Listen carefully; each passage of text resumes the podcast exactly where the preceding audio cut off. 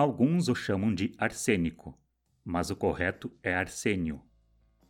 As histórias mais lembradas sempre serão as envolvendo envenenamentos, tanto acidentais quanto criminosos. Antes que alguma mente pense em fazer o mal, lembramos que o arsênio é facilmente detectado em exames. Uma das primeiras técnicas usadas nessa detecção foi o teste de Marsh, desenvolvido pelo químico britânico James Marsh em 1836. E a partir deste ano acabou a carreira dos assassinos que usavam arsênio.